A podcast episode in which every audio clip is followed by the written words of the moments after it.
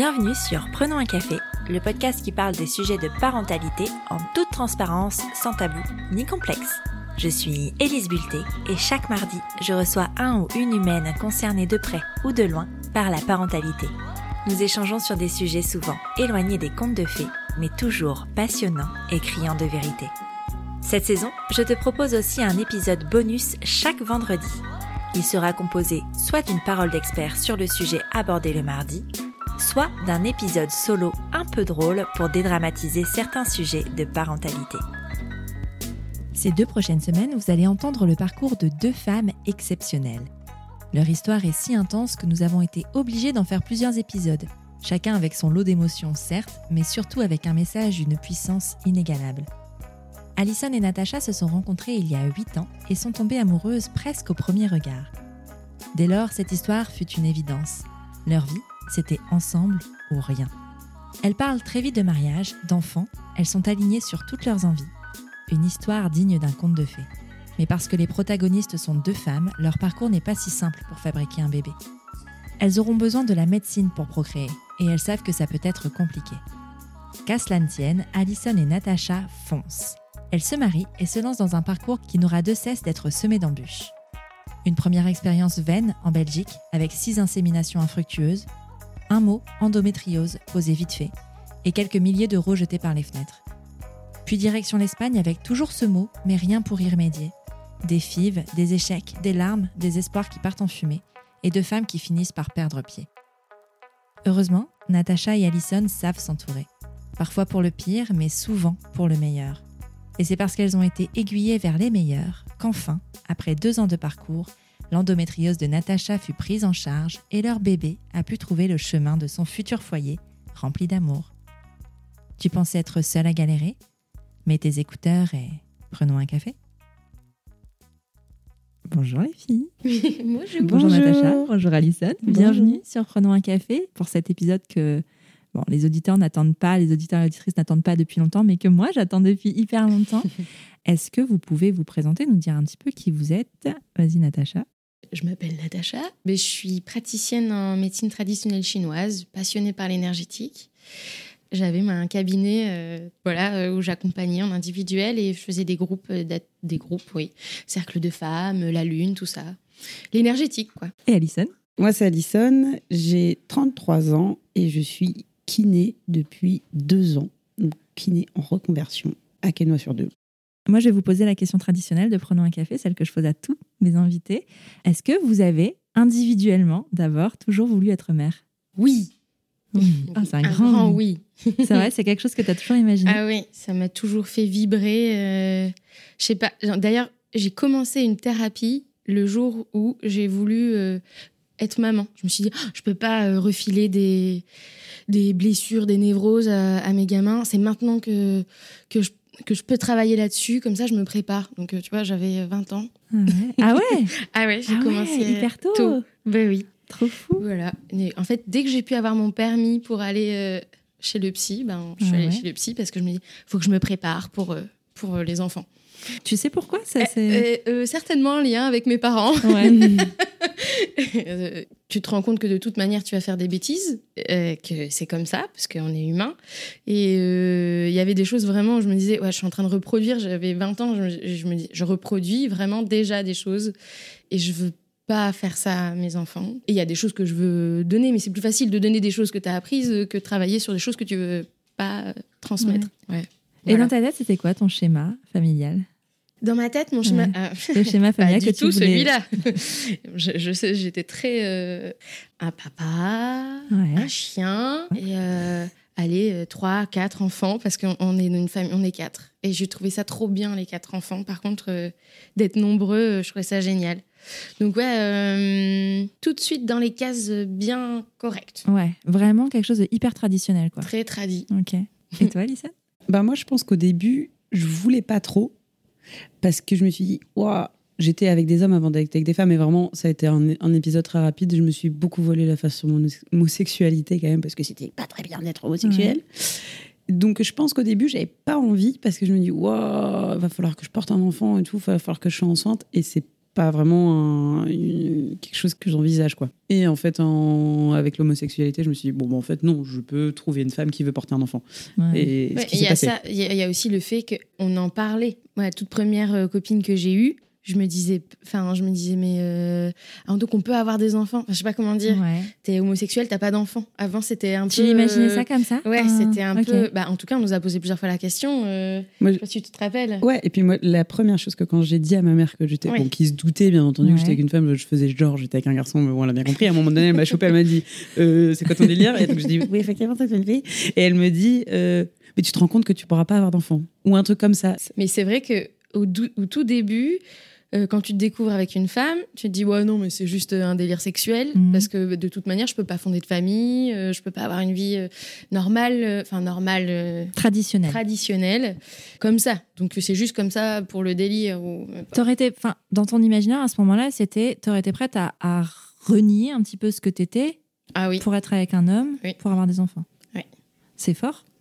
Bah oui parce qu'en fait euh, le- l'envie de porter un enfant l'envie d'avoir des enfants euh, et en fait la difficulté d'être différent en fait. Parce que euh, on est différente même si on a une vie tout à fait acceptée aujourd'hui par nos familles nos amis. Enfin je veux ça se pose même pas la question. Il faut assumer. C'est pas facile. Se donner la main dans la rue dans toutes les rues dans toutes les villes ben il y a des moments bah tu te dis bah en fait c'est beaucoup plus simple d'être hétéro et euh, personne te voit moi personnellement Hmm. j'aime bien passer parfois euh, discret quoi Vous m'avez parlé individuellement de vos désirs. Moi, je voudrais savoir comment vous vous êtes rencontrés et à quel moment vous avez abordé le sujet de la maternité qui, pour toi, avec une femme, n'était pas évident dans le sens où tu pensais pas que c'était possible.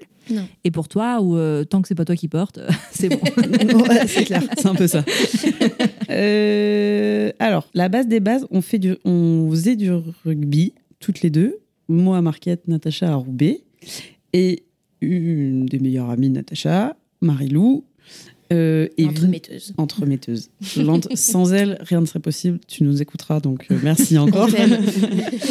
Nous, on jouait, on jouait à un niveau au-dessus. Et donc, du coup, Marilou est venue essayer dans mon équipe. On fait les essais, tout ça, machin. Marilou, on s'entend très bien. Nan, nan, nan, nan. Et Marilou se marie. Enterrement de vie de jeune fille. Natacha était témoin. De base, j'étais pas invitée. Et puis, je reçois finalement un texto euh, deux, trois semaines avant, à peine. Euh, Finalement, elle t'aime bien. non, non, mais Marilou parlait tout le temps de Alison D'accord. parce que Alison c'était la capitaine de rugby Hmm. du, de l'équipe c'est une femme magnétique Euh, on a envie de on voit qu'elle est amoureuse. Ouais. non non non, non c'est- le genre de femme qui rentre dans une pièce et tout le monde fait ah je veux je veux trop qu'elle m'aime Ok. elle est trop belle. Mais euh, c'est c'est ce, ce charme comme ça. Euh, Marilou était euh, tout le temps en train de parler de- d'Alison et j'ai dit Attends, tu parles tout le temps d'elle, elle n'est pas invitée dans ta liste. Elle avait invité Bandana, dit, j'en invite deux de plus, euh, c'est Ouais. pas grave. Il y avait une autre copine qui était là. J'étais avec un homme à ce moment-là. Ok.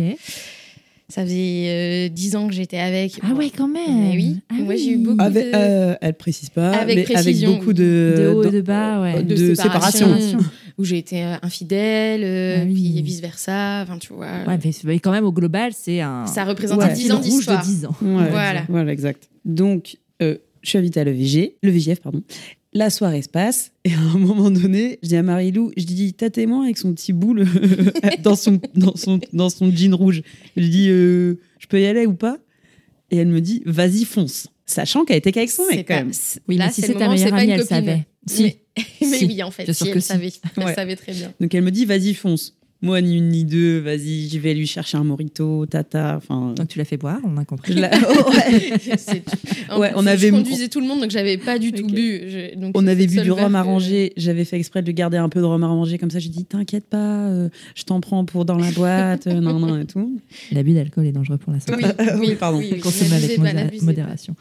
Et euh, donc, j'y vais, j'attaque. euh. Elle me dit Je t'arrête tout de suite. euh, je suis avec quelqu'un, euh, laisse tomber. Gros, gros râteau. Ah, t'es cash, toi. Bah, Mais attends, je t'explique la stratégie de la séduction. T'as une femme incroyable que tout le monde aime. C'est-à-dire, on est 20 nanas. Je- franchement, je pense que je peux faire un sondage. Il y avait 15 femmes qui étaient euh, perturbées par le charme d'Alison. ouais. C'est marrant. Et ouais, je sais pas, elle, elle fait ça. Elle produit ça. Tout le monde a envie d'être dragué par Alison. je me fais draguer. Mais comme le- souvent, quand il y a une homosexuelle, les gens Oui, ils, vrai, ils c'est ont un envie de. Voilà, on joue, game. Euh, on Enfin, joue à draguer l'homosexuel. euh, Et puis, euh, enfin, tu sais, euh, c'est un petit jeu entre les homosexuels et les femmes. Enfin, entre pas toutes. femmes. Pas Ah ouais toutes, mais bon. Non, mais Ouais. Ah. J'apprends, j'ai jamais joué Ah, ce jeu. et ben en fait, Bah, écoute, on peut Il y a le hein. plaisir de l'hétéro d'aller séduire une Ouais. homosexuelle et peut-être d'aller goûter une expérience sexuelle euh, entre Différente. femmes. Ouais. Et euh, il y a le plaisir de l'homosexuel d'aller détourner une hétéro. euh, C'est pas tout partout pareil. hein, Non, attention, mais c'est quand même connu. voilà. Ok. ok. Voilà. Je mets un stop volontaire. Je sais que c'est une femme de défi. Donc si je mets pas un Ah. stop et que je suis trop facile à avoir, Ça va être un coup d'un soir. eh oui. Et ça ne. Bon, j'ai déjà j'étais avec quelqu'un, donc je voulais vraiment être fidèle. Pour avoir été infidèle avant, je voulais plus jamais euh, Ouais. faire ça. Et du coup, j'essaye quand même de me faire raccompagner, genre en mode vas-y, raccompagne-moi. Je me suis dit, sur un malentendu, je vais quand même réussir à la craquer pour qu'elle vienne. Pas du tout. Pas du tout. Et là, trois jours après, je reçois un texto, ça va, point d'interrogation. C'était toi. Oui, Ouais. c'était moi. Je mangeais plus, je dormais plus. Je me disais, mais qu'est-ce qui se passe? Et un jour, enfin, du coup, au troisième jour, euh, on mange, j'étais au boulot et enfin, je travaillais dans un bureau à ce moment-là. Et il y a une fille qui dit, mais t'es amoureuse ou quoi? Tu manges pas? Parce que j'ai une bonne fourchette. Et là, je me dis, merde. ça m'a fait vraiment bizarre. Et quand elle a dit ça en mode euh, blague, et là, j'ai envoyé un ça va, j'ai écrit ça va et j'ai jeté mon téléphone et je suis partie aux toilettes, euh, parler à des gens. Et moi, je reçois le texto, je pose mon téléphone, j'envoie un texto à des potes, je dis, c'est bon, j'ai un date, les gars, genre, euh, c'est bon, j'ai gagné, quoi. Ah ouais. Genre, euh, Genre toi, la- tu mets la la, conf. avant les bœufs et tout. Ouais. Un petit peu, ouais, un petit peu. Parce qu'en plus, c'était pas trop mon intention. Euh, En fait, si, avec le recul, je sais que mon intention, c'était vraiment de, de la voir et d'être avec elle. Parce que j'étais complètement tombée amoureuse d'elle. Mais vraiment, vraiment un gros coup de foudre. Et non, je voulais lui expliquer, meuf, tu fais du charme à toutes les femmes. Tu peux pas jouer comme ça avec toutes les femmes. Parce qu'en fait, Parce que ça marche. parce que ça marche, parce que c'est perturbant, et puis ça nous fait du mal. Et elle se rendait pas compte. euh, je voulais surtout lui expliquer l'impact qu'elle avait sur, euh, sur, euh, sur même les hommes. hein, Ouais. un impact euh, particulier. Et je voulais lui expliquer. Et que j'avais été, euh, du coup, victime. Oh, Pauvre femme. Telle une petite malheureuse. Non. Et euh, je voulais lui expliquer, en fait. Mais elle, avait- elle pensait que c'était un date. Ah. Mais tu voulais lui expliquer en- dans la vraie vie ou Dans- par texto? Non, non, non, non, dans la vraie vie. Oui, donc tu avais demandé un date. On est d'accord. Ouais, C'était un date. ça. Moi, euh, assumé. j'aurais pris comme ça. Ouais, ouais, je me suis Elle l'a pris pimpé de ouf, euh, nanan, euh, on a été boire un verre au Moser. Et en fait, au final, elle essaye de m'expliquer ça, mais bon, je te le- qu'est-ce qu'elle me raconte, cette fille? Je sais pas, je, je sais pas ce qui m'a pris. C'était une excuse. Bah Ouais, oui, carrément. Bah ouais. Et on finit par faire la fermeture du Moser. Et on a parlé des enfants. À ah ce- ouais, au Ouais. premier? Au Alors premier. que toi, tu étais encore en couple de ton côté, que tu faisais semblant de pas être en date avec Alison. Ouais, Et, c'est ça, exactement. et- ah ouais En fait, Alison, elle me disait, mais moi, je veux trouver l'amour de ma vie. Mais l'amour où tous les jours, je- elle, elle brille dans ma vie, elle est belle, où euh, je vibre pour elle. Enfin, elle me décrivait, je me disais, mais tu fais ça pour me draguer ou c'est vrai? Et en fait, à force euh, de sa description, je comprenais bien que en elle, elle avait vraiment envie de vivre euh, une histoire d'amour euh, folle.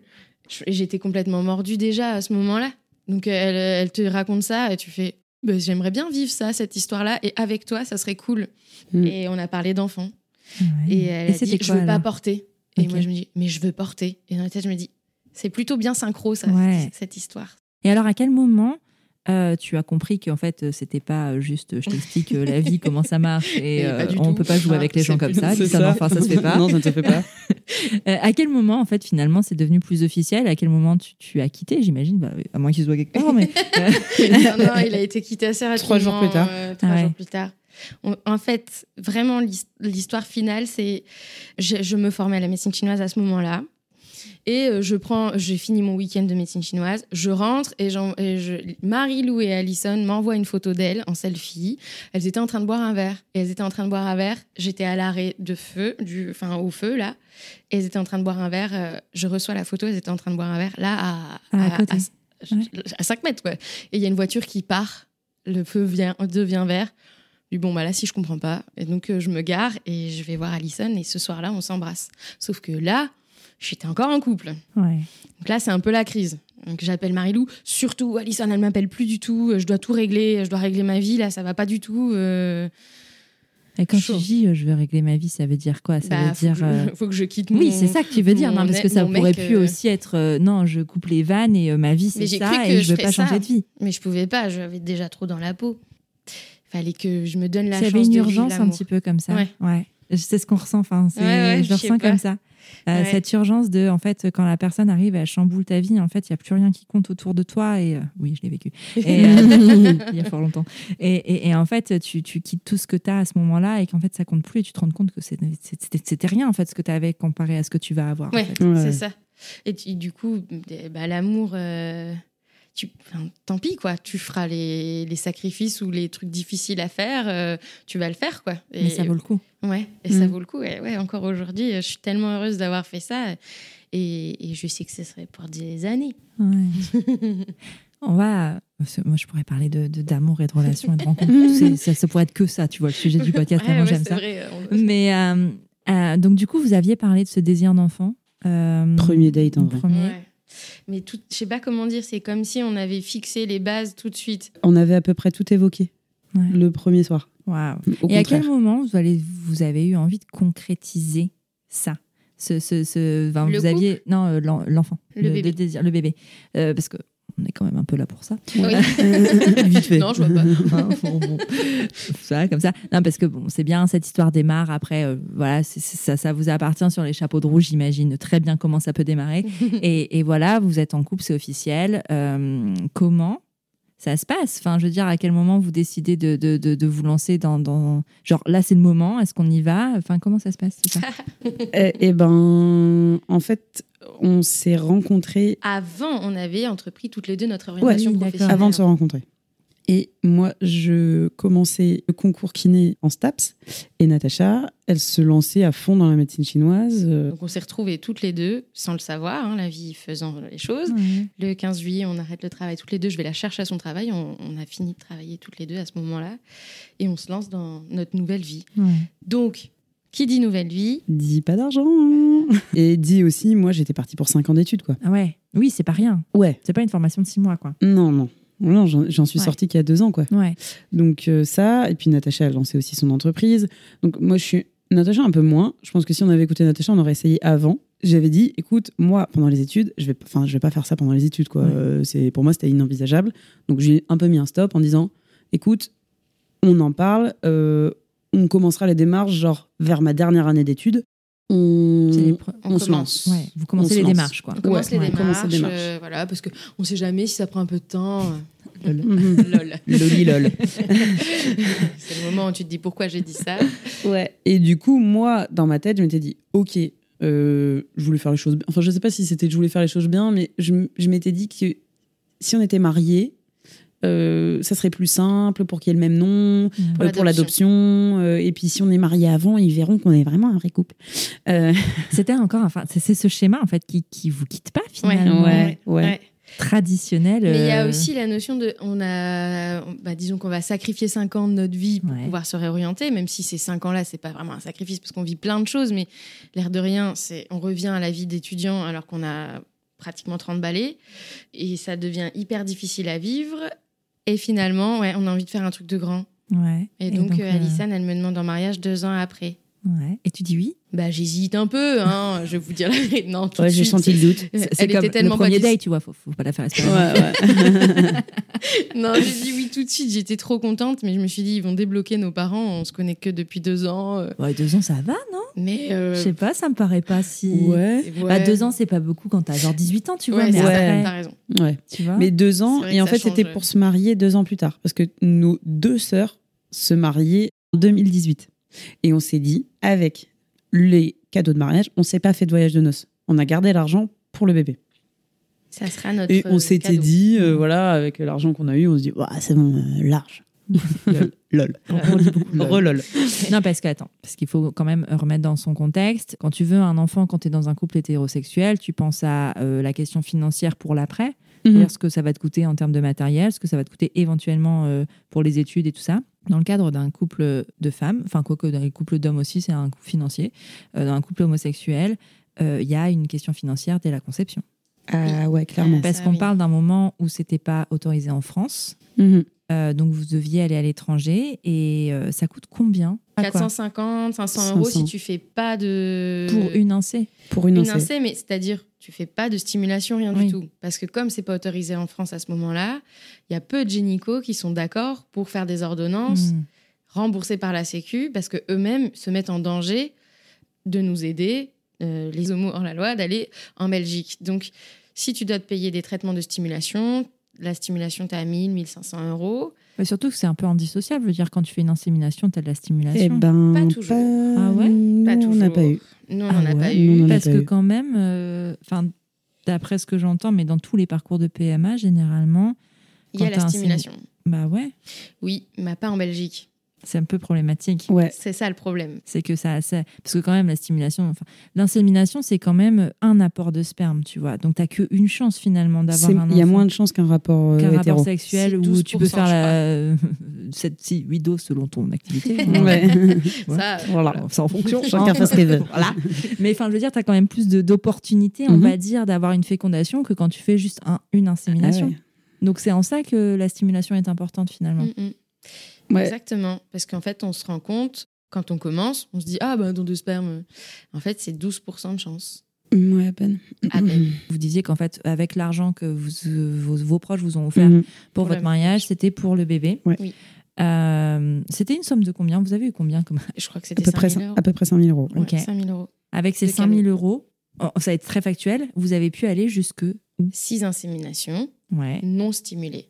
Ok. Oui, parce qu'en en fait, euh, tu as l'ouverture de dossier, tu, ça te coûte 700. Tu payes le sperme, j'ai plus trop l'idée en tête, mais ça doit être ça, ça doit être à peu près euh, 500, 600 euros, je crois. Et après, 500 euros lancés. Donc, ça, en gros, rien qu'avec la Belgique, on avait déjà épuisé notre réserve. Ok, donc vous décidez de vous marier. On Ouais. se marie. On se marie. Et vous donc décidez de lancer ce projet bébé juste après le mariage. Ouais. Oui. L'été, en fait, avant ma dernière année, comme ça, je me dis, bon, au pire, euh, la fin de la dernière année, c'est du stage, et après, c'est le rendu de mémoire, et Ouais. après, je bosse. Donc, je me dis, bon, Si si, ça marche tout de suite. ça marche tout de suite, c'est bon, ça sera neuf dernière mois année. d'attente. euh. Puis surtout que entre le moment où vous décidez de vous lancer et le moment où il y a la première insémination, il y a déjà un temps. Euh, non, la première insémination est en juillet. On s'était déjà renseigné Ah, juste après le mariage. juin. Ok. Oui, donc ça peut aller très vite quand même. Ça peut aller très Ouais. vite. Ah ouais, ouais, ouais. Ils sont pas du tout euh, pour ça. Ça, c'est cool. Et ça peut aller très Ouais. vite. Bah, tu payes. hein. Euh, Donc du coup, voilà, vous faites euh, ce parcours en Belgique. Euh, Comment vous vous sentez à ce moment-là Genre hyper confiante Ou pas? En fait, nous, en fait, je, je crois que dans nos vies, euh, enfin, moi, je considère, bon, maintenant, mais euh, je considère dans ma vie que tout ça a toujours été facile. J'ai eu mon bac facile, alors que tout le monde m'a dit elle l'aura pas, je l'ai eu. Euh, kiné, euh, je- j'ai réussi à l'avoir euh, premier coup. Euh, Enfin, je suis passée par une passerelle, mais bon, voilà, j'ai quand même, je me suis dit, bon, C'est assez facile. la, la vie est facile, quoi. J'ai une bonne étoile. euh, j'ai trouvé une femme exceptionnelle.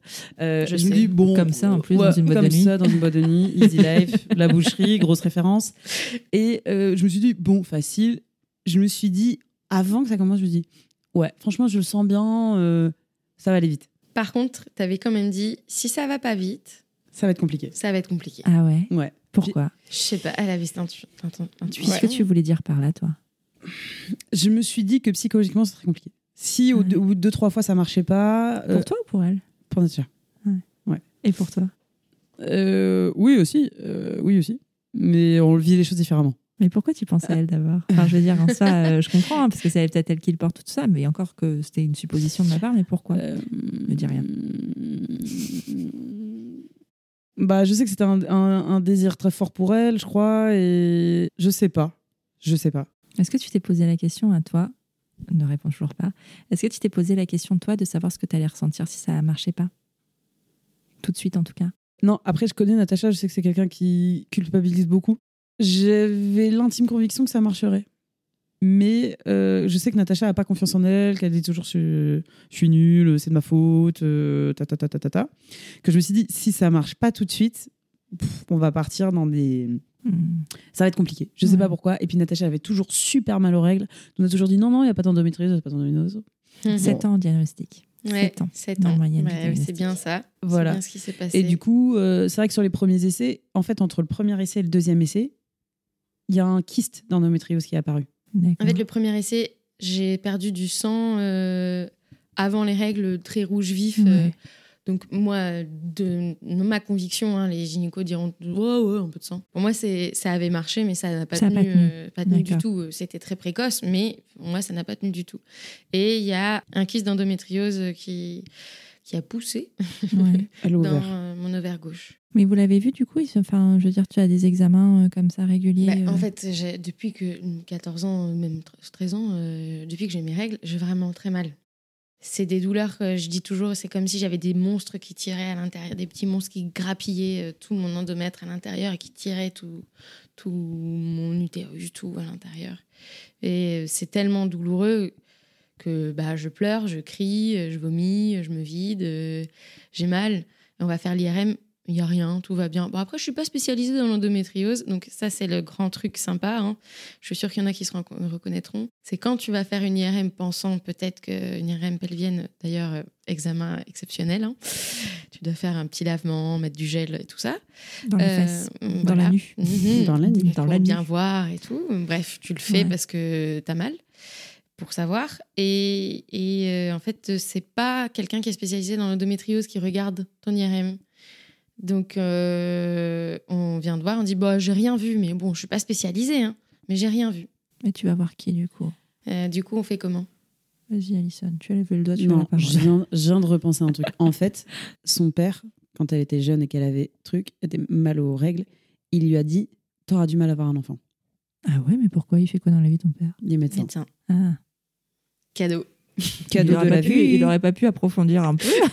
Bah, euh, en gros, tu as, des problèmes d'hormones. Mm. euh, T'auras du mal. tu auras un petit peu de mal à faire un enfant. Ou non, tu auras besoin d'aide pour faire Et un peut-être qu'à ce moment-là, on parlait pas encore d'endométriose et peut-être que je sais pas. Non, non, je sais pas tu pourquoi. vois, il- bah, Puis sur, ça dépend ce qu'il est comme médecin. Enfin, C'est un médecin généraliste, Oui, voilà. rien de. Je sais pas pourquoi il a dit ça, mais il a dit ça, bah, certainement parce qu'il a bien vu. Oui, bien sûr. Et, Des et- choses dans Et avant qu'on commence, tu voulais absolument faire plein d'examens Hmm. pour être sûr qu'il n'y a rien, pour pas qu'il y ait de Enfin, que, Ouais, ça. Elle était persuadée. J'avais Je lui tellement mal. arrête, tout va bien se passer. Arrête, puis, tout en va bien se passer. Aujourd'hui, on en parle un peu plus, mais les douleurs de règles ne sont pas normales.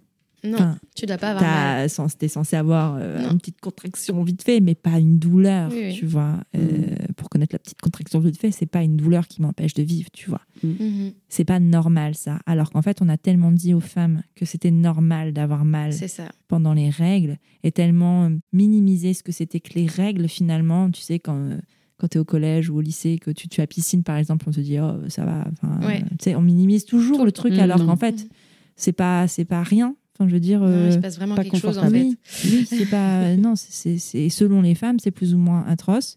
Mais quand c'est atroce, c'est pas normal, tu vois. Oui. Et ça, on ne le dit pas assez aux femmes. C'est en faisant mes études de médecine chinoise que euh, on faisait une partie gynéco et ben, ceux qui ont mal aux règles, on dit mal aux règles, hein, je sais pas, c'est notre expression avec Alison.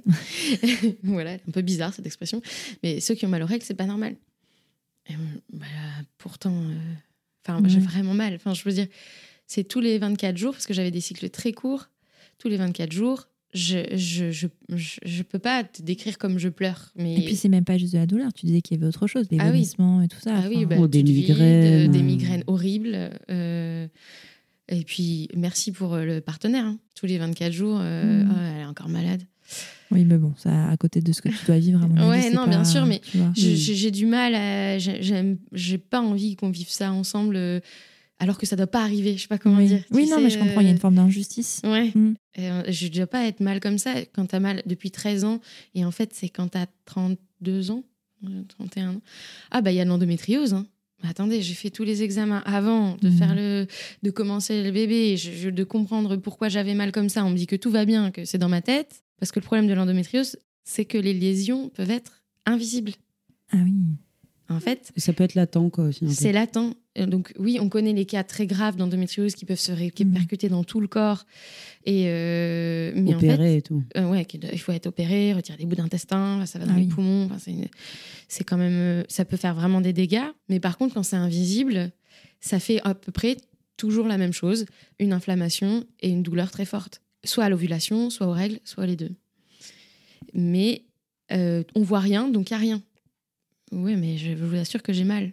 Et donc, euh, je vais un petit, j'allais un petit Oui, peu on va accélérer peut-être un, un, petit peu, ouais. plus, plus tôt, euh, plus tard, pardon, quand on arrive en Espagne dans la deuxième clinique, parce que la première clinique, euh, ça a été un échec, on est à la, deux- la deuxième clinique et qu'elle regarde, qu'elle rentre la sonde, c'est-à-dire que tout le monde a vu euh, mon utérus dans tous les sens du terme, je sais pas combien de fois j'ai eu une sonde dans mon vagin. Elle rentre la sonde, elle dit Je suis désolée, je dois vous faire horriblement mal, je suis désolée. euh, Mhm. c'était la première fois, alors que j'ai été auscultée, euh, observée. euh, ça faisait deux ans qu'on m'observait euh, dans tous les sens et qu'on me faisait des examens. Et là, on te dit Je suis désolée de vous faire mal. Qu'est-ce que vous devez souffrir?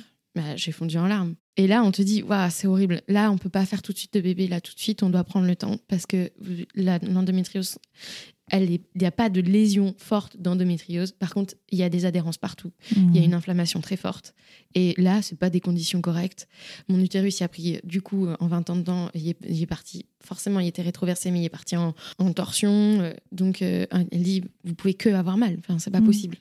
J'ai pleuré, euh, Et en deux ans de parcours, C'était la première fois. première fois. c'est.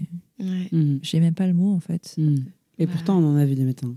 Mais c'est quand même assez incroyable. Enfin, du coup, euh, moi, ce qui me pose question, parce qu'on comprend, et je pense qu'on n'a pas besoin d'en revenir non plus sur la longueur du parcours de ce que vous avez fait, à quel moment et pourquoi vous avez décidé de changer de clinique? Parce qu'en Belgique, ça n'a pas marché la première fois. Qu'est-ce qui s'est passé en fait? Pourquoi vous avez changé? Euh, c'est notre gynéco-française, on était quand même suivis par une gynéco-française hein, Mm. qui nous a dit au bout de 6, écoutez, allez en Espagne, c'est les meilleurs. Et vraiment, ils sont au niveau européen, c'est ce qu'il y a de mieux.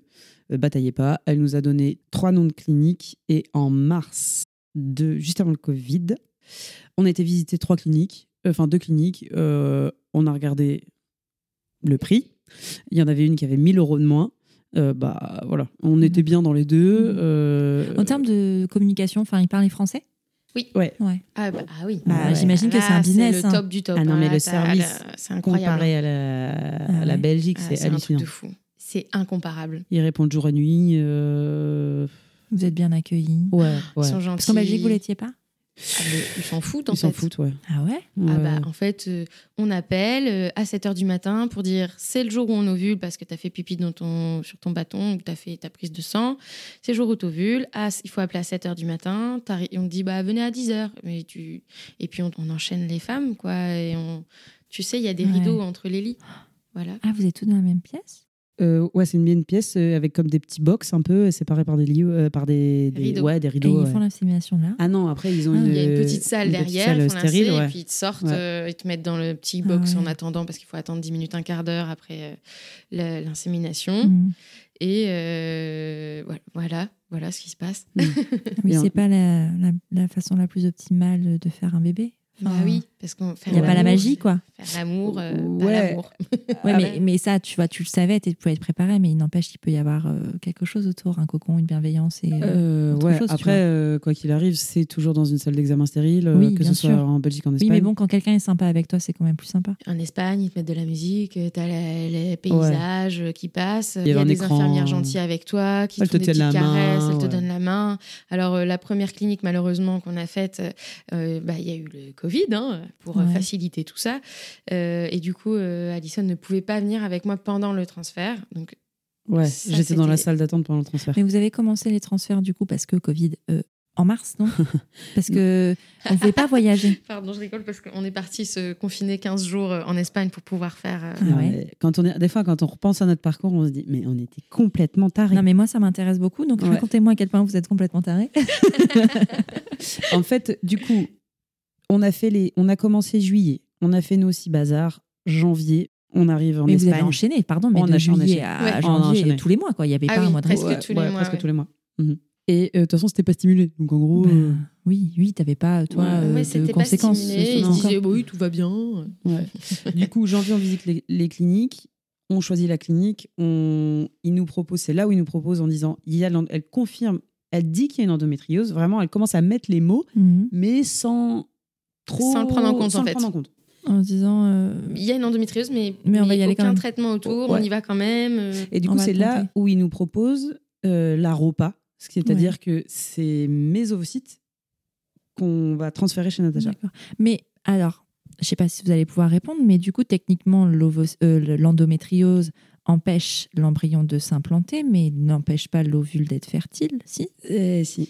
Ah si. En fait, euh, il a été prouvé qu'avec l'endométriose, tu as une hypofertilité. D'accord. Mm. Donc, Donc, Et, en fait, euh, euh, après, si tu as l'endométriose dans les trompes, dans les ovaires, ou c'est une adénomiose, c'est-à-dire l'endométriose dans l'utérus directement, donc qui, a- qui là qui c'est un atteint truc en euh, plus, ouais. l'endomètre, c'est encore Mm. plus euh, embêtant. Mais euh, donc ils nous disent, écoutez, on est comme il y a l'endométriose de Natacha, on n'est pas sûr de la qualité de- des ovocytes. Donc si, vous- si c'est une méthode qui vous va, on peut faire comme ça. Et c'est vrai que la- le premier soir où on s'est rencontrés, on, On avait avait parlé de cette Ah méthode-là. Ouais. Et en fait, avec, euh, avec l'argent, en fait, on avait voulu faire ça dès le début. On aurait voulu faire ça dès le début, mais on s'est dit, écoute, il faut savoir que pour une ponction, donc c'est-à-dire ponction, on stimule, clac, clac, clac, tous les ovocytes, ils Mhm. prennent les ovocytes, ils les, Les insémines ils les inséminent, Mhm. ils les congèlent, plus un transfert, ça représente 6 000 euros Ok. Une fois. une fois. Un Et si on veut retransférer tout le reste, c'est 2 000 euros supplémentaires par transfert. À chaque transfert. Sans Plus compter le voyage. le et sans compter le prix de la, de la stimulation qui nous a coûté à peu près 1500 euros. Ah oui, c'était pas le même tarif, surtout que vous aviez imaginé les 5000 euros, quoi. Voilà. Voilà. Hein Donc on s'est dit. 40 t'as dû 000 euros faire- plus tard. T'as dû faire beaucoup de consultations. Ouais, Ah ouais, je- Il y a un ouais. moment, tu as une pression pas possible financière. Bon, on a eu- été vraiment aidés Toujours beaucoup, beaucoup aidé. par nos mamans. Ouais. Nos c'est mamans, elles ont chouette, ça. été vraiment Ouais, ouais, incroyables ouais, pour ouais. ça. Il n'y a rien à dire. Sinon, on ne serait pas là, vraiment. C'est un bébé de la famille. Ouais. Et du coup, donc là pour le prix, et donc il nous propose cette méthode, et nous on en avait déjà parlé dès le, dès le premier soir où on s'était rencontrés. Donc nous, enfin c'était même pas euh, une question, on a dit bah oui, pas de problème. Donc ponction, la ponction on l'a fait le 6 mars, on conf- euh, 2020. 2020. Macron parle le 12 mars. On est là-bas en Espagne, je me souviens, ma mère elle me dit prends des masques, mets des masques dans l'avion, je la regarde, je fais tu Qu'est-ce qu'il raconte Je le- on le prend, je le mets pas. Ouais. On rentre et là, tout ferme et tout. Heureusement, on avait fait la ponction, ils avaient tout congelé. Donc, on avait cinq embryons de J5. Pour ceux qui comprennent, c'est bien. C'est vraiment complexe. C'est ce qu'il y a de Ouais. On va dire ça comme ça. Mais je crois que dans l'épisode qu'on avait fait il y a deux ans, on parle de tout ça Ouais. et j'ai plus le numéro en tête, mais je le renoterai. Et si vous voulez plus d'informations hyper précises sur les techniques en gros euh, de PMA, vous pouvez aller l'écouter. Il Oui. est toujours dispo et très qualitatif. C'est pré... enfin, c'est c'est Ouais, beaucoup de détails. Puis là, on est déjà très longue, alors là, je pense que on va faire bon. deux épisodes, hein, les filles. je vous le dis tout de suite, hein, on va faire l'épisode PMA, on va faire l'épisode grossesse, hein, parce que voilà. Et du coup, euh, donc là, il nous propose un repas. Et là, bim, confinement. Ouais. Alors là, nous, ça s'effondre. On a toujours quand même un peu cru au tout début, où c'était un peu. On s'est quand même dit, on va pouvoir faire quand même l'aller-retour, ça va se passer. Euh, C'était prévu, euh, je sais pas, fin mars, euh, le transfert? Enfin, je sais pas, je sais même pas. Enfin, bon, bref. On pense quand même, non, non, non. Et au fait, au final, on arrive à voir l'Espagne. Au bout de premier jour, on dit, ouais, attendez, on n'est pas sûr. Et au bout d'un moment, ils nous disent, c'est bloqué, Ouais. terminé. De toute façon, il n'y avait pas d'avion, les frontières Ouais. étaient fermées. Et pour le coup, Enfin, l'Espagne, ils ont vraiment bloqué fort euh, leur pays et tout ça. Bah, on attend du coup. Bah ouais. Et comment vous vous sentez avec cette attente-là? Parce qu'il y a l'attente du test de grossesse, Attends. mais il y a l'attente euh, de on peut pas le faire. Là, ça commence à devenir difficile euh, psychologiquement. Quand on a commencé à basculer en Espagne, pour toi, ça a été difficile. ouais, Ça commence à devenir difficile, en tout cas pour moi. Et puis Alison veut me préserver absolument, tu l'as entendu. Oui. Donc euh, elle ne pleure pas devant moi, elle ne me montre pas que c'est difficile. On, a- on vient de faire six essais, on part en Espagne, euh, on paye euh, des sommes astronomiques. euh, ça, ça me dépasse, quoi. Ça me dépasse. Et moi, je voulais juste faire un bébé avec un homme là-bas. Ouais, Et en vrai. fait, ma vie, elle a basculé. Mais de toute manière, j'aurais re- recours à tout ça. Oui, parce qu'en fait, même si tu avais été dans oui, une voilà. relation ça hétéro, ça aurait été rien la même changé, chose. en fait. voilà. Donc, euh, Peut-être même que tu aurais même mis pas. plus de temps à t'en rendre compte. Ouais. Oui, Plus de temps d'essai. plus en de temps. ouais. oui. C'est ce que je me dis. En tout cas, j'en suis presque sûre. Donc, euh, on attend. Comment on sent En fait, notre histoire, c'est attendre. La PMA, c'est attendre. C'est long et en même temps, euh, bah, on se dit, bah, on va mettre ça à profit, euh, va prendre bien soin, je veux bien prendre soin de moi, je lance les cercles de lune, je travaille vachement, euh, voilà, j'utilise plein de choses pour essayer de me reconnecter à ma féminité, l'œuf de Yoni, parce que évidemment, il y a la médecine, mais évidemment, je ne peux pas renier euh, ma passion, euh, je me tourne vers euh, tout ça. Donc, je me lance dans une formation de fa- facilitatrice d'espace sacré.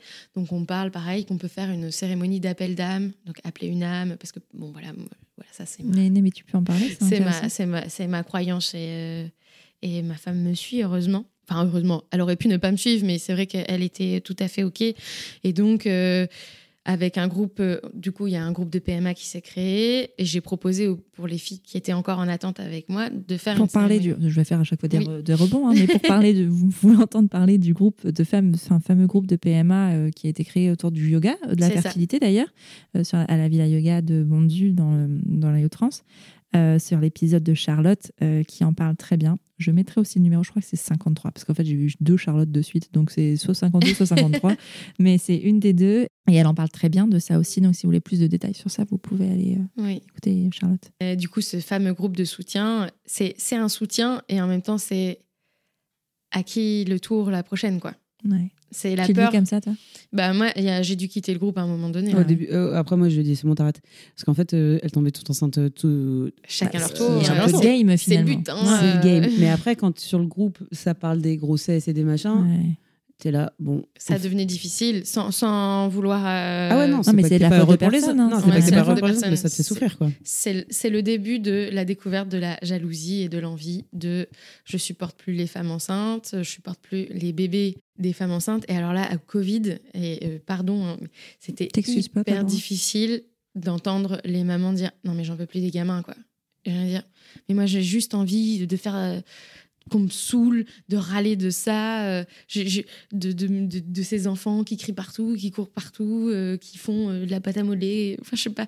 Et, et pourquoi, pourquoi tu, te, tu te plains de ça? Enfin c'était, c'était, et je le comprends. Hein, Non, mais alors attends, et on va faire un point tout de suite c'est qu'on ne dénigre pas les parents qui se Oui, sont voilà. plaints, parce que moi, la première, je me suis beaucoup plaint. Mais, oui, mais, parce, que, mais parce que c'était légitime d'être dans ta plainte, tout comme ta souffrance et ta jalousie à ce moment-là l'était aussi, en fait. ouais, Parce qu'en fait, toi, ton désir, il est tellement fort que tout ce que tu as autour de la maternité, tu l'idé- tu l'idéalises, en fait. Et que c'est normal, en fait, de- d'avoir ce sentiment-là. Ouais, et de alors, détester euh, toutes les personnes qui se plaignent de leur gosse alors que toi, tu rêves que de ça. Mm. Oui, c'est ça.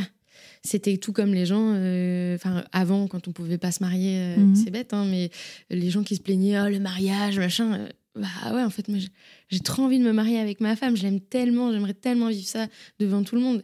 Alors ça s'est débloqué, mais bah, c'est la Mhm. même chose en fait. euh, Ouais. C'est de se plaindre euh, des D'un choses. truc que tu peux pas avoir, en Ouais. fait, et qui est si accessible pour d'autres. C'est si facile.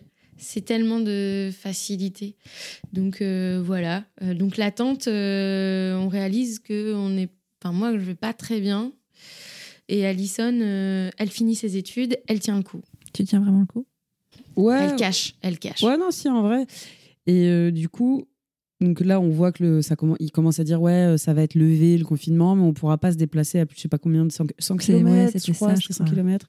Début, début mai, moi, je devais me faire opérer de l'épaule mars. Ça a été recalé. Sauf que heureusement, ça s'est levé lundi le truc. Je me suis fait opérer le mardi, enfin, ou le mercredi. Donc, opéré de l'épaule, j'étais six mois avec le bras en écharpe. Euh, six mois. Six semaines. Et je crois que dix jours après l'opération, j'avais encore mes agrafes. Il y a l'Espagne qui appelle en mode. Ça a l'air de se, Si vous voulez, c'est bon. ça a l'air de se libérer là. Il y a un créneau. Vous venez, mais vous restez enfermé 15 jours pour pouvoir avoir la- la- le transfert d'embryon. Donc, on part 15 jours en Espagne. Moi, fait, le bras en écharpe, Ah ouais. avec mes agrafes. Et t'avais besoin de soins, du coup Ouais, c'est Natacha qui m'a retiré Je mes agrafes en soins, Espagne. Non, mais n'importe quoi. Non. Avec les dents ou- Euh, Je sais pas. Non, mais on désinfectait. euh, Ouais, ouais, L'infirmier nous avait appris. tout à appris. Avec Parce que c'était une urgence, en fait. pour Ouais. Alors que, objectivement, ça aurait pu C'était attendre pas un une semaine. Voilà. Complètement. Mais même une complètement. Mais euh, je demande au groupe de PMA à ce moment-là, on nous laisse une, euh, une parenthèse pour pouvoir y aller. Qu'est-ce que vous en pensez? Évidemment, je, je- bon, je demande peut-être pas au bon groupe. hein. Peut-être, en effet. fonce, fonce, vas-y, vas-y. En fait, Et- On avait surtout peur que ça se referme. Ouais. Ouais. Et on voulait notre. euh, Votre ouais. bébé. On savait pas, on savait pas que ça allait euh, s'ouvrir petit à petit. On s'est dit bah ça va se refermer, il- ça, ça va se refermer, il va y avoir un problème et donc on y va maintenant parce qu'on sait pas de quoi l'avenir est fait quand tu as vécu le Covid et que euh, un blackout euh, tu dis bah, Ouais. donc ça c'est possible. Donc déjà moi je pensais que c'était pas possible. Donc là on, on était dans une démarche un peu bon, Ouais. Et on, puis prend c'était le, notre- on prend le créneau. Ouais, quoi. et puis on était contente, on avait passé deux semaines là-bas, enfermés, sympa. Et puis c'était un peu plus libre là-bas qu'en France, je pense. Et voilà qu'on reste 15 jours, et puis nous, on s'est dit, c'était notre premier essai FIV. On s'est dit, FIV, surtout avec un don d'ovocytes, c'est genre euh, le dernier high stade. level, ouais. Ah, c'est la le high dernier level stade. de la Donc si fertilité, là, ça, ça marche euh. pas, plus trop d'options. Ouais.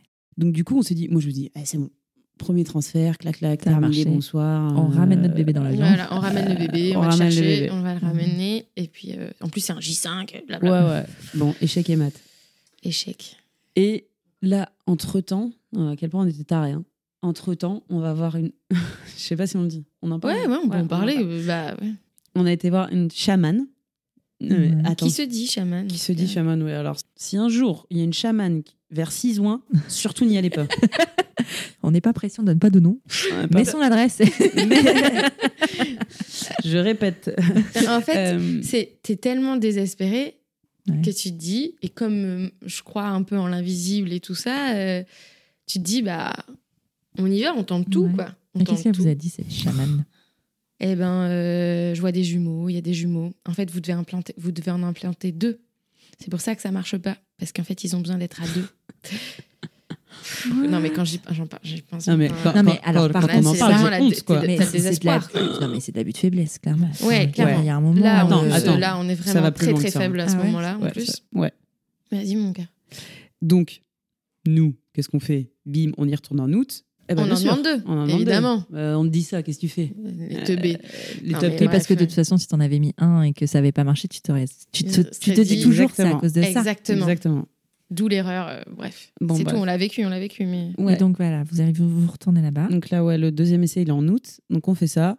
En plus, c'était le 8 août. On s'est dit 8-8, l'infini, non, non, enfin n'importe quoi. N'importe quoi. ouais. Tu cherches des signes partout. en Ouais, fait. ouais, et puis on est dans la chambre 8, enfin, taré. Et du coup, bon, ben, bien sûr, on en met deux, nan, nan, ça marche pas. Moi, ni ni deux, qu'est-ce que je fais? Je prends mon téléphone, je dis, bon, t'es conneries, t'es bien gentil, mais ça n'a pas marché. Donc en fait, c'est quoi ton délire? Pourquoi tu ressens aussi fort? Parce qu'elle était convaincue que c'était Ouais. bon, quoi. Ouais. Euh, Convaincue. Et du coup, on raccroche. Elle appelle entre-temps une de ses copines voyantes, La chamane? Voilà, Ouais. chamane. Elle rappelle Natacha en disant, euh, bah en fait, euh, c'est parce que vous aurez jamais d'enfant. C'est terminé. Vous pouvez arrêter. Vous n'aurez pas d'enfant, Si ça, ça- marchera jamais. Parce que je me suis pas trompée. Enfin, voilà quoi. Qui sont ces gens? Qui Oui. sont ces gens? Et Non, mais alors, parce que la, la médecine euh, invisible et tout ça, ça a ses limites quand même, mine de rien. Exactement. Ouais, ouais, ouais. Et on, on peut travailler dedans et croire. Enfin, moi, enfin, je veux dire, tu sais très bien que je suis convaincue, hein, mais euh, Non, Voilà. mais c'est pour ça que Mais- je pense mais que c'est voilà. chouette d'en parler. euh, de, vu que c'est mon métier, Oui. je pense que c'est chouette de dire oui, en fait, là, il y a une limite. il y, a- il y a une vraie limite. C'est en fait, tu prends le pouvoir en pensant que tu sais lire l'avenir, que personne sait lire, lire Mhm. l'avenir. Euh, ouais, elle nous a appris notre pouvoir à ce Mais moment-là. ça, ça ressemble un petit peu tu sais, au système de gourou dans les sectes, en fait, Exactement. Hmm. qui donne cette impression, enfin, qui manipule les gens en, en- en leur faisant croire qu'ils ont un, un pouvoir et un savoir particulier, alors que c'est pas le cas. Ouais, puis quand t'es un peu euh, Désespéré. désespéré, tu crois n'importe quoi, Ouais. n'importe quoi. Enfin, quand Le moindre espoir, euh, tu tu- tu t'accroches, quoi. Ouais. Tu Là- t'accroches une moindre petite goutte, euh, bah, le 8-8, euh, Ouais, tout. moindre petit signe de... Et quand ça marche pas, là, cette fois-là, où vous en implantez deux, celle-là, elle est hard. Celle-là, elle est hard et Alison pleure pour la première fois devant moi. ah ouais. Ouais, celle-là, elle Alléluia. est- Merci, Pourquoi ma elle est plus difficile ça Parce que là, euh, en fait, ils nous laissaient deux essais avant de refaire d'autres examens. Et je m'étais dit, ah, ah oui, il y a le truc aussi, ils te donnent toujours des statistiques. hein, parce que euh, voilà, on vous dit Ne que jamais écouter les statistiques. euh, on- vous avez, au bout de deux essais, vous avez 90, plus de 90% de chances de tomber enceinte. Dans leur stat à eux, tu vois. J'imagine que c'est quand même pris par rapport à des gens qui l'ont vécu. Bah, c'est par, oui, c'est par Ouais, rapport à c'est leur ça. stat, par Ouais, rapport à leur stade de leur clinique. de la Ah oui, clinique, dans tu leur vois. clinique. T'es en Ouais. Espagne, il faut vendre ta clinique qui est mieux que l'autre, qui est plus fertile que l'autre. C'est comme les stades de lycée au bac, tu vois. Ouais, Exactement. voilà, exactement. Exactement. Et nous, on est une meilleure clinique parce qu'on a 98%. Et du coup, tu te dis, putain, 90%, euh, bon. On est bon. C'est parti, quoi. Ouais. Ouais. Et en fait, deux, non. Et là, on doit refaire des examens. Et, et là, entre août et décembre, vide. Pas d'essai. 2020. Parce que je dois, Ouais. faire, euh, Deuxième vague. je dois me faire opérer. Non. Non Euh, Tu dois faire une hystéroscopie. Je dois faire une hystéroscopie. Et là, pour le coup, euh, moi, je commence vraiment à, à m'écrouler. Et puis, je vois Alison qui commence à lâcher. Donc, je commence à me dire, OK, je suis pas folle. Parce qu'en fait, c'est trop mignon d'amour de pas craquer devant moi euh, pour me soutenir, pour me dire, bon, c'est déjà difficile Pour pour elle. force. Ouais. Mais en fait, non. euh, moi, j'ai besoin de voir que je suis pas folle parce que là, j'ai vraiment cette sensation que euh, je suis, je, déteste mon corps, je déteste euh, tout ce qui se passe autour de moi. J'arrive plus à toucher au bonheur, alors que, enfin, il y, y avait quelques mois, quand on me donnait la question, on me posait même pas la question, je disais mais qu'est-ce que je suis heureuse, mais j'ai trimé mes, mes bordels. Ouah, je, goûte les, les- bonheurs de la vie, chacun. Et là, j'étais en train de redépendre, parce que je m'étais toujours promis de plus jamais faire dépendre mon bonheur d'une personne. Bon, bah là, mon bonheur dépendait d'un désir euh, d'un petit bébé. Et, euh, et ça me faisait du mal. Mais... Et j'ai vu Alison s'écrouler aussi. Et là, je me suis dit, bon, on rentre vraiment dans le dur. Et euh, ils vont me faire des opérations et ils vont continuer les examens. Et, euh, Et les, et c'est les examens, il n'y a rien. Ouais. Mais moi, j'ai une question vraiment, parce que ça, euh, tu- enfin, ça, je pense que c'est dans beaucoup de couples. hein. Il y en a toujours un qui veut paraître plus fort que l'autre. Mhm. Et c'est Mm. souvent euh, celui qui subit pas euh, médicalement qui. euh, Est-ce que toi, à un moment, tu as eu l'impression d'être toute seule par rapport à ça? Bah de- ouais, ouais dans ce fait désir-là, en de le dire, mais parce que parce qu'en plus, Alison, elle était incroyable. Enfin, elle est toujours aujourd'hui, mais dans ce parcours, elle était euh, incroyable de soutien. Mais t'as l'impression d'être folle en fait. Ouais. Et puis en plus, t'es allé voir une chamane qui a dit des conneries. Alors là, tu te, tu te sens vraiment Ouais. encore plus ton estime de toi. Tu te dis, mais qu'est-ce que j'ai été foutre quoi Oui, euh, je crois en tout ça, mais je sais très bien qu'il y a des limites. Je le sais très bien. Et je me suis, je me suis piégée moi-même. Et je, ouais, je commence à perdre pied. Alors, euh, je fais plein de choses pour essayer de me retrouver. Euh, voilà, j'ai découvert la Kundalini Yoga, j'ai adoré, euh, j'adore toujours d'ailleurs. J'ai fait d'autres pratiques qui sont venues euh, contrebalancer, mais c'est vrai que je me suis dit, mais elle m'a acheté un sort ridicule parce que je ne crois pas du tout à tout ça. hein. Euh, je peux croire en l'invisible, mais je ne crois pas du tout euh, magie À la noire, magie. magie blanche, ça, ça, me- ça me parle pas. Et euh, je, je le critique pas, ça me parle pas. Donc tu n'aimes pas Harry Potter J'adore Harry, on adore Harry Potter, tu rigoles, on adore regarder tous les, peur. tous je vais les- y arrêter. Je ne publierai pas ce podcast. mais mais euh, je, me rappelle euh, de la souffrance et d'écrire. J'ai un texte mon- j'écrivais souvent où j'ai écrit ma souffrance et euh, j'ai même pas su la relire dernièrement parce que oh, je me dis mais c'est pas possible. C'est ju- c'est juste attendre un bébé. C'est juste un désir de bébé. Ça va aller. On se calme. Je le répétais souvent, à Alison. Mais Ouais, C'était c'était devenu obsessionnel sans que ça le soit. Ouais. Tu vois, parce que Oui, parce qu'en fait, quand t'arrêteras d'y pas non penser- plus tellement de temps que ça, en fait, Non, finalement. non, C'est non. un an, là. euh, un an et demi, là. ouais, un an, Ouais. un an, Moment, bah, vous, si tu avais dit juillet un an, mais Ouais, en fait, il y a la notion, on est déjà en FIV Ouais. et tu sais que c'est la dernière étape. Hmm. T'es déjà en FIV et t'es déjà en don de- d'ovocytes. Donc t'es au max du max de la fertilité. Ouais. Je pense Et que c'est avec- plus ça qui stresse que de se Mais dire. ce dit en euh, passant, vous avez quand même fait les six premières fois où, euh, alors c'est toujours avec le recul, hein, toujours, mais Mhm. Qui était de toute façon, enfin, c'est presque. On a perdu de l'argent pour rien. Oui, voilà, voilà. on a acheté de l'argent par les fenêtres Ouais. et, et du coup, euh, Ça valait pas vraiment se méfier des vois. cliniques euh, euh. S'il n'y a pas de stimulation, enfin, faut se méfier quand même parce que les inséminations peuvent marcher, mais avec Globalement, la Belgique, faut pas. Enfin, faut... Alors il y a des, ça, je pense que ça dépend vraiment, je pense des cliniques pas parce faire de généralité. Il y a des bien. cliniques qui sont vraiment très bien et euh, non mais je comprends mais après c'est l'expérience qui parle Ouais. et c'est votre trauma aussi enfin je veux dire faut mettre et, d'autres retours, et en fait, d'autres retours qu'on a eu aussi. Mais il y a aussi pour l'avoir vu aussi des, des- des cliniques très bien où ça se passe Ouais, c'est vrai, c'est vrai. euh, hyper bien Oui, et oui. il n'y a pas tout ça mais Mhm. euh, mais ouais est-ce que vous êtes suivi vous à ce moment-là psychologiquement? Oui. Alors, euh, c'est pas une vraie psychologue euh, comme on entend, un psychanalyste, ou mais c'est, on commence toutes les deux avec la même personne, mais chacun de notre côté. d'accord Comme ça, elle connaît la problématique, elle-même fait de la PMA, et donc euh, on va la voir toutes les deux. Et c'est vrai que ça nous aide beaucoup, vraiment, à ce moment-là. Et euh, en fait, à ce moment-là, je commence à avoir une pratique euh, énergétique tous les matins beaucoup plus forte pour moi, où euh, bah, je fais du yoga, je, fais, je chante mes mantras, euh, et je- Alison, elle comprend que je me raccroche à ça, j'ai besoin de ça. Et il nous reste deux embryons. ok Donc, on devait partir au ski, mais Ah énième oui. vague. Et en fait, on s'était dit, si on part pas au ski, on part juste avant Noël et on fait un essai. c'est pas- Du mais attends du coup tu avais fait tes examens? Oui, il y avait Ouais, rien. Il, rien. Il y avait rien. Il voit rien, Rien. tout va bien. Et du coup, la clinique nous dit, bah, on continue pareil. ok On continue, même traitement, même, euh, même Mhm. dosage, tout ça pareil. viendra avec le temps quoi Exactement. Il n'y a, pas de raison. Ils nous disent, Il n'y texto, il n'y a pas de raison, ça va marcher. Là, les taux se resserrent un peu parce que je me dis, putain, il en reste deux. Puis tout- il y a quand même pas mal de gens de notre entourage qui disent, bon, bah, t'es- au pire, et si ça marche pas avec Nata, euh, vas-y, t'as qu'à le faire. Ouais, là, là, Ah oui, là, j'ai là, peur. ça Attends, com- Ah non, t'as qu'à changer de meuf. Ouais, bah, ouais. ouais, pas con. Je veux dire, Tu ça potes. Tu peux essayer une meuf fertile, quoi. Divorce. Franchement, Ouais, elle est infertile. Change, euh, mais-. Mettez-la dans la poubelle, celle-là. Jette-la. Non, c'était plus en mode, bah, toi aussi tu peux porter, vas-y. euh, Ouais, là, c'est le moment où on commence à mettre la pression à Alison. Mais un petit peu, enfin, voilà. Ouais. Deux, trois fois, je l'ai entendu deux, trois fois. Ouais, ouais. Bon, voilà. Et puis c'est vrai qu'on refait l'essai en décembre. Ça marche pas, il en reste plus qu'un. Bon, on se dit, on se grouille, euh, on le fait. et- Ah ouais, la vi- la- le- côté vitesse, enfin, genre il fallait que ça soit fait. Non, on se grouille, on l'a fait en mars, hein, j'ai envie de te dire. Ouais, Euh, mais en vrai, décembre, euh, mars, ça fait trois mois.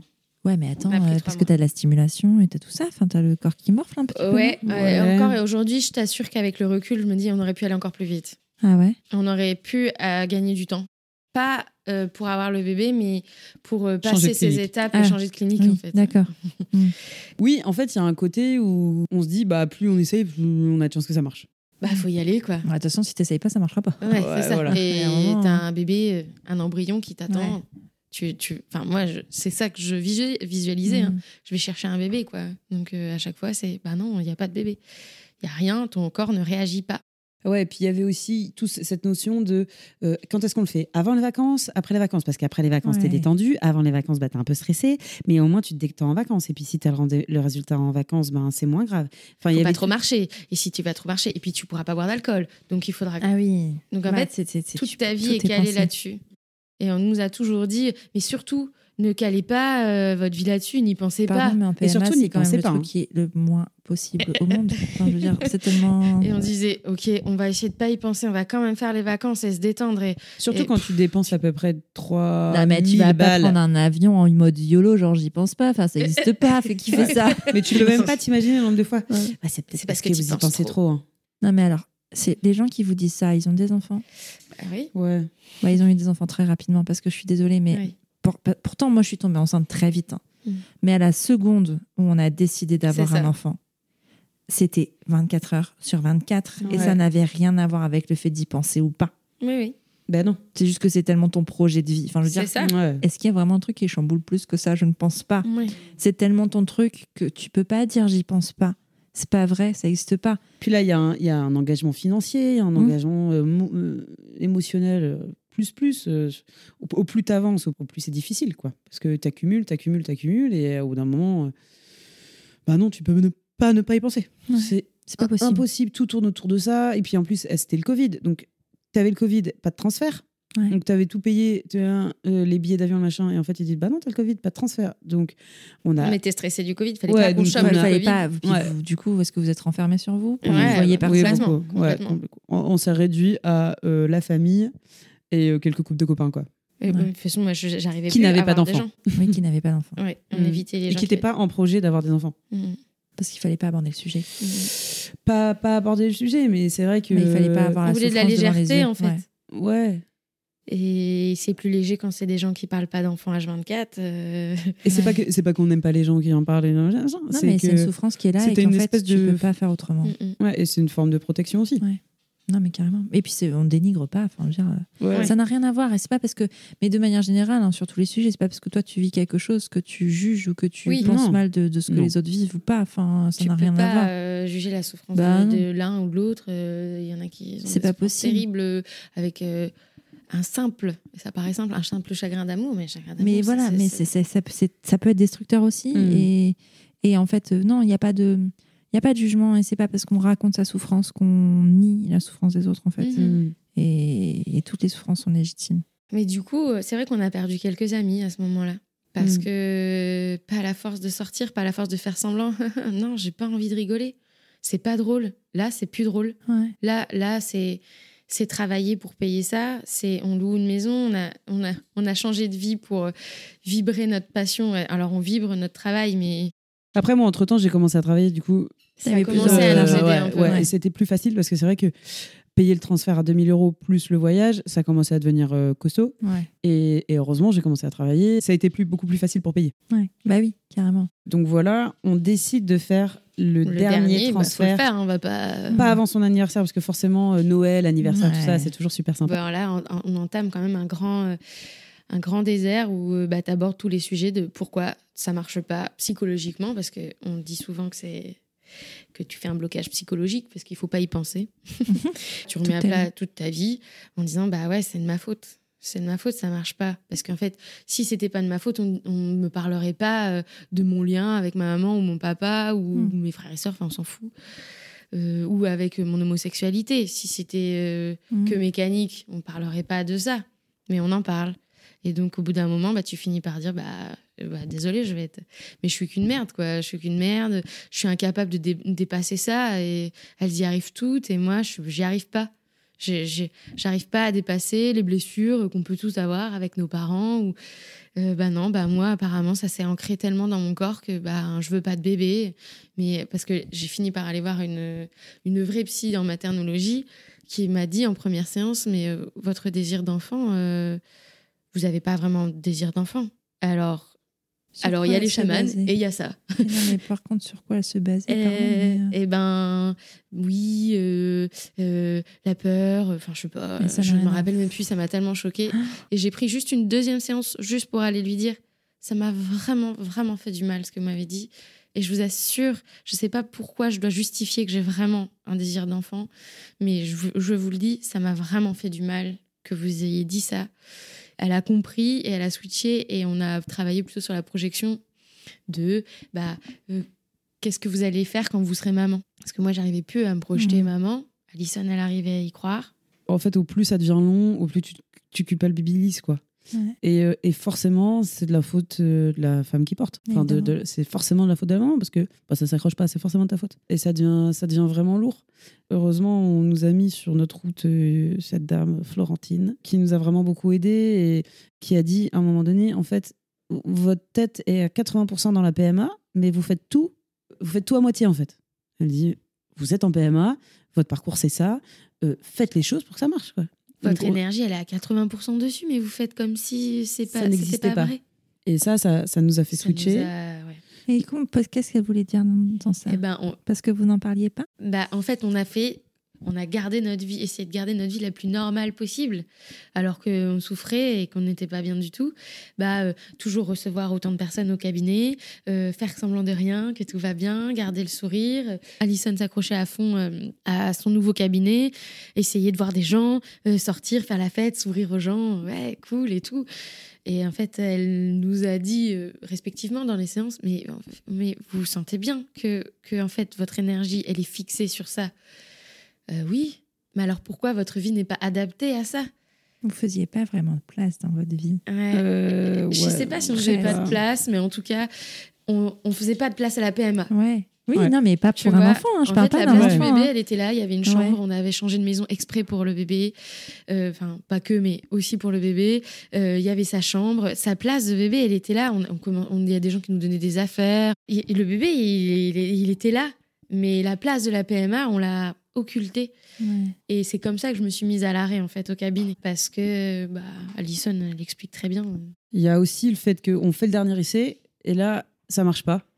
Et là, on est en vacances au ski et on redescend dans la montagne euh, pour, euh, Dans la vallée. dans la vallée de Dardin pour aller faire euh, pour aller faire la prise de sang. On remonte, on a le résultat l'après-midi. Comme d'hab, c'est moi qui ouvre l'ordinateur, c'est moi qui ouvre le truc et je regarde Natacha et je dis c'est négatif à chaque fois, à chaque Ouais. fois. C'est Alison qui a regardé toutes les prises de sang, toutes les prises de sang qu'on a d'avoir à, à annoncer les mauvaises nouvelles. Ouais.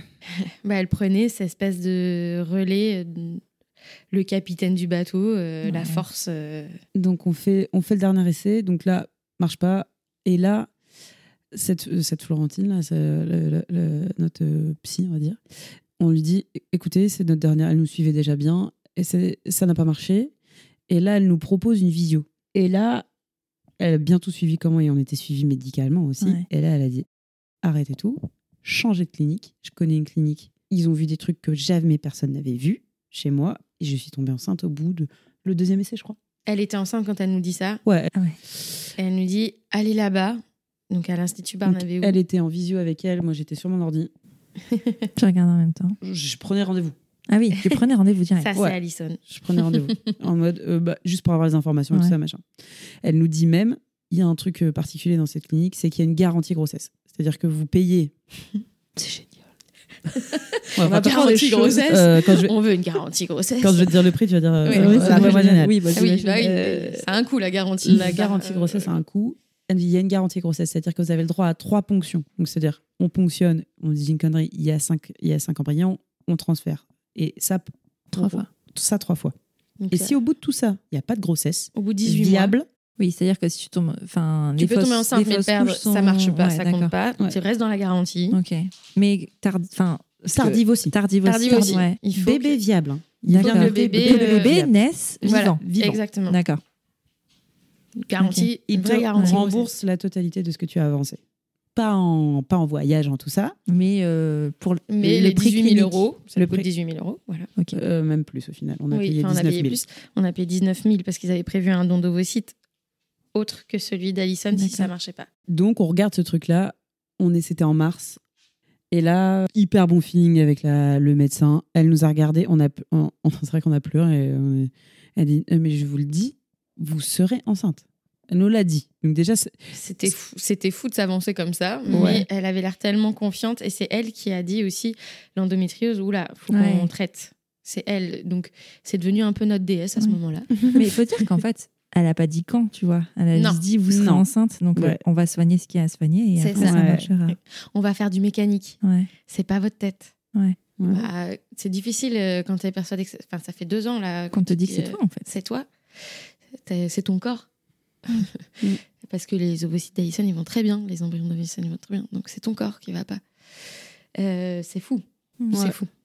Donc là, on fait le dossier pour rentrer dans la garantie grossesse parce que forcément, vu que eux ils remboursent au fond, à la- à- à- au bout du compte, quand tu rentres dans la garantie, c'est que Ils sont sûrs que c'est bon, quoi. bah, niveau business plan, c'est pas vraiment Bah, c'est rentable. pas hein. rentable, je pense pas que les Non. comptables le suivent. hein. Non, Je crois je pas, suis non. pas sûre.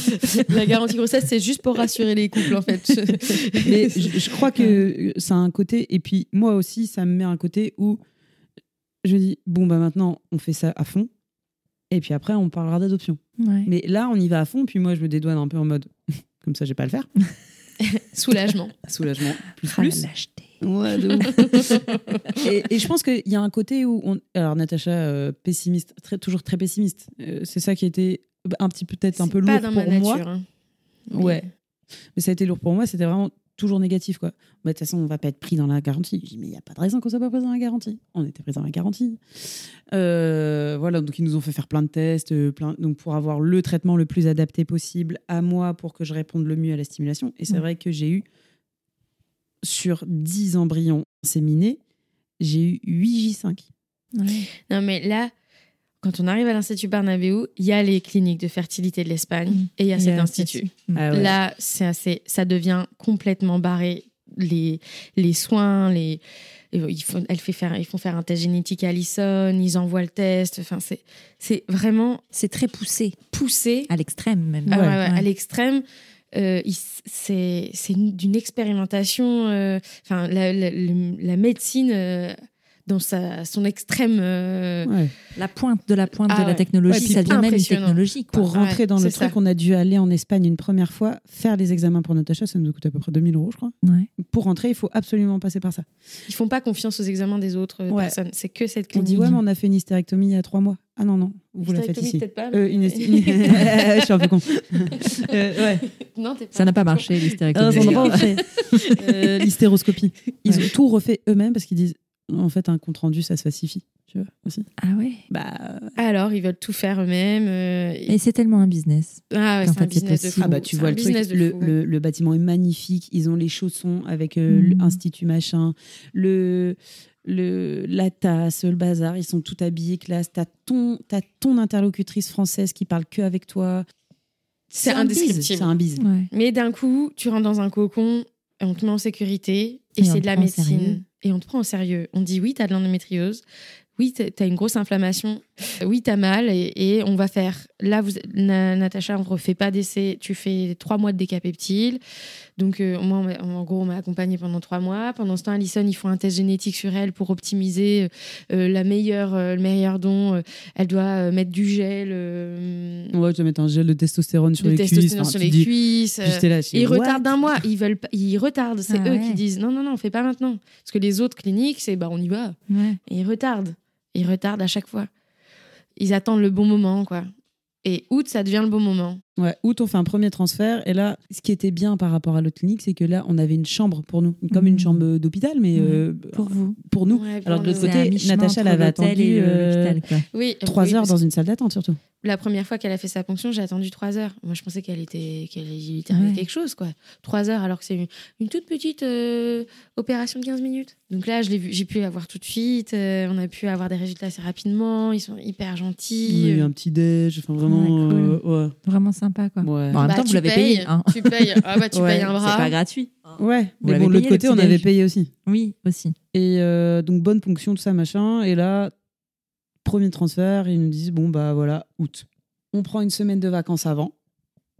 Parce qu'avec tout ça, forcément, quand on bosse, et moi je suis indépendante, Bah, Quand je bosse pas, bah, y a rien qui rentre. euh, ouais. on prend moins de vacances quand même. hein. donc euh, Bah, c'est que les vacances, en gros, c'est c'est- C'est c'est ça. des transferts. Ouais. Voilà. c'est ça. Et tout notre argent, c'est ça. Et encore, heureusement, même en travaillant, euh, heureusement, ma mère m'a aidé. Mhm. La Ma mère mère Natacha aussi, aussi. Euh, voilà. Et du coup, premier transfert. Lol. Donc, on fait une semaine de vacances, on rentre, on prend l'avion, on part là-bas, on, on arrive dans un hôtel Horrible. horrible. Ah horrible. Il y en a à côté, ils ont fait leur affaire toute la nuit. Elle hurlait, la Ah, meuf. merde. Elle en faisait moment beaucoup donné, trop pour voilà, que ça soit beaucoup vrai. trop, euh, beaucoup trop. On n'y croyait À un moment donné, j'ai tapé, dans, j'ai tapé dans le mur en disant euh, c'est, bon, Oui. donc on n'a pas dormi la nuit presque. On fait juste un aller-retour parce qu'on se dit bah c'est au mois d'août donc euh, on part à Alicante donc Mmh. c'est C'est une destination Ouais, ça balnéaire. coûte un steak. Donc, euh, on, est, on fait juste l'aller-retour, c'est-à-dire une nuit, et puis on fait le transfert, et on reprend l'avion le jour même. euh. Bon, faut pas faire ça. Ouais. Et puis là, il arrive, on tombe sur le, la- la- le médecin qui était là, on tombe sur le chef de. En fait, l'Institut s'appelle Institut Barnabéou, On et on tombe sur docteur Barnabéou. Barnabéou. Mhm. On se dit, Et- bon, on va voir. Si là, ça ne marche pas. c'est ça, exactement. Et, et du coup, euh, premier transfert, Tata, Natacha est trop contractée. Et en fait, il nous, il nous explique à ce moment-là que si, si l'utérus se contracte, ça rejette les embryons. Et là, Ah. il dit votre utérus est contractile. Et là, on commence à comprendre que tous les transferts qu'on a fait, potentiellement, ils étaient rejetés directement parce qu'elle a un utérus contractile. Mais on le sait vraiment. La, la- la- On l'a vraiment su à la deuxième fois, mais ils commencent à nous mettre l'idée la première fois, parce Mm. qu'en fait, eux, leur truc, c'est qu'ils testent plein de trucs différents. Donc, ils mettent un petit médicament à Natacha par voie anale. Et là, pour détendre en fait les muscles au niveau utérin et tout ça, pour que le transfert se fasse, pour pas qu'il y ait de contraction, D'accord. et pour que parce que si on touche un peu et que ça contracte un peu, après que ça contracte tout le temps et que ça rejette l'embryon. Donc ils lui mettent ce petit ce petit médicament bien T'es sous sympathique. anesthésie Non. Non. Même pas.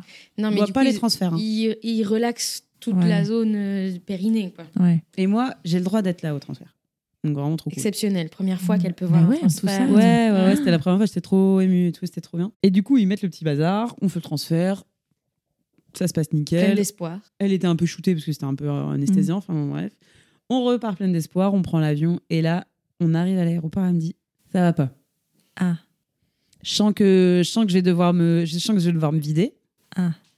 Et j- ça va pas. Donc je dis bah va aux toilettes le temps que Mhm. je, je suis là. Dès que je, vois- je vois que ça embarque, je t'appelle quand c'est vraiment euh, Juste avant l'embarquement, tu sais, Ouais. bon moment. Et là elle, me dit, elle, me renvoie un texto. C'est bon, je me vide et tout l'enfant. Donc, là, je il faut embarquer, sauf que tu te vides, t'es coincé aux tu toilettes. peux pas. Et puis en plus, tu as une période de Covid où si tu as le moindre pet de chien, pardon l'expression, mais euh, qui te laisse remarquer. C'est vrai. Ouais. Mais du coup, euh, j'arrive à me retenir un petit peu et à faire l'embarquement en rentrant dernière dans l'avion.